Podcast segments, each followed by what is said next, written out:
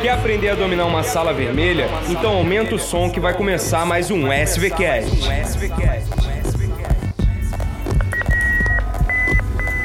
Eu sou Miguel Barrela. Eu sou Pedro Ribeiro. Essa é a Sala Vermelha. E esse é o SVCast.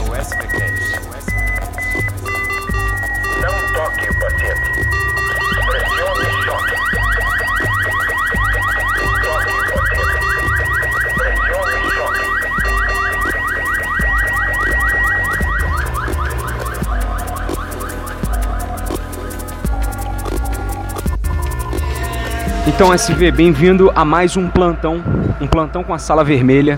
E hoje a gente vai discutir um tema fundamental no contexto de um paciente grave, que é qual antibiótico eu escolho diante de um paciente com pneumonia.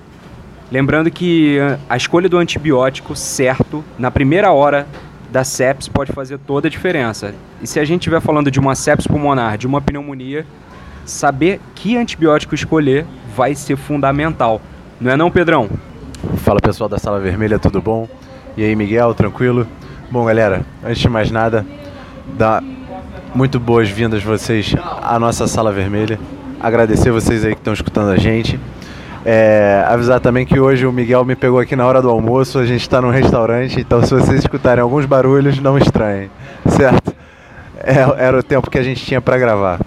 É, o tema de hoje eu achei excelente, Miguel. É um tema extremamente relevante, certo? A pneumonia é uma causa importantíssima de sepse e choque séptico. Né? É, é, é inclusive já sabido que é uma infecção responsável por grandes bacteremias, grandes leucocitoses, grandes reações inflamatórias e complicações pulmonares e extrapulmonares extremamente relevantes. Então, a escolha do antibiótico correto dentro da primeira hora, eu não tenho a menor dúvida que é fundamental para garantir um melhor prognóstico para o seu paciente. Certo? Então vamos lá, pessoal. Para você ter uma análise adequada do seu paciente com pneumonia, você está lá na emergência, encontrou um paciente com uma, idade, uma determinada idade que vem apresentando um quadro de febre, tosse produtiva e você encontrou um novo infiltrado pulmonar na radiografia de tórax ou até mesmo na tomografia, certo? A partir desse momento você tem que decidir como você vai tratar esse paciente. E, para isso você precisa estratificar de forma adequada o risco que ele corre de desenvolver complicações daquela doença. E é justamente isso que o CURB vai te auxiliar, certo? Então, para a estratificação do risco do seu paciente com pneumonia, você vai levar em consideração o CURB e cada variável dele gera, acredita ao seu paciente um ponto. Pacientes com ponto com pontuação 0 e 1 são pacientes de risco baixo. Pacientes com pontuação de 2 são pacientes com risco intermediário. E acima de 3, certo? De 3 a 5, são pacientes com altas taxas de mortalidade. Mortalidades que giram em torno de 31%. Então, esses pacientes você vai ter que intervir de forma muito mais agressiva. Pensando justamente nisso, o CURB ainda te dita em que unidade o seu paciente deve ficar. Se ele tem baixo risco e tem 0 a 1 pontos, ele vai para casa com antibiótico terapia oral. Se ele tem dois pontos, ele deve permanecer em uma unidade intermediária, certo? Uma enfermaria, ele deve permanecer hospitalizado e receber antibióticos intravenosos. Ao passo que, se ele tem uma pontuação de 3 a 5, ele deve ser internado em uma unidade de terapia intensiva. Dependendo da biografia que vocês buscarem, a variação de avaliação desses pontos pode mudar. Algumas literaturas trazem como 2 a 3 risco intermediário e somente 4 a 5 alto risco. Mas vamos ficar com essa de que apenas o, o paciente que pontua 2 permanece em uma unidade intermediária e o paciente que pontua 3 ou mais vai ser internado na unidade de terapia intensiva. Certo? Perfeito. E uma dica que eu dou, Pedrão, para as pessoas principalmente que estão começando a se inserir na prática agora, é toda vez que vê uma pneumonia, abrir o celular, consultar o CURB e fazer o CURB do paciente. Isso é uma forma incrível de, inclusive, você decorar o CURB e daquilo fazer sentido na sua cabeça. Então, a melhor forma de aprender com o score de predição é exatamente usá-lo enquanto você está vendo aquela doença. Entendeu? Então, se eu deixo uma sacada importante aí, é essa. Agora que a gente já estratificou o risco do nosso paciente através do CURB, como a gente vai tratar?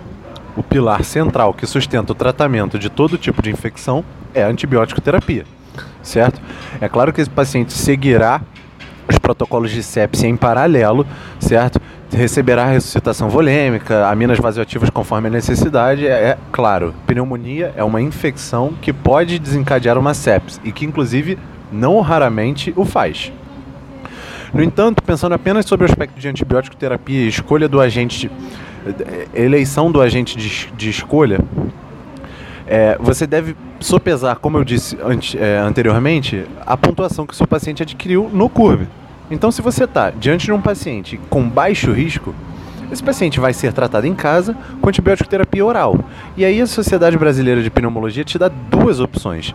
Ou você lança a mão de macrolídeos ou de beta-lactâmicos, certo? Sendo que eu estou falando de beta-lactâmicos não necessariamente associados ao inibidor da beta-lactamase.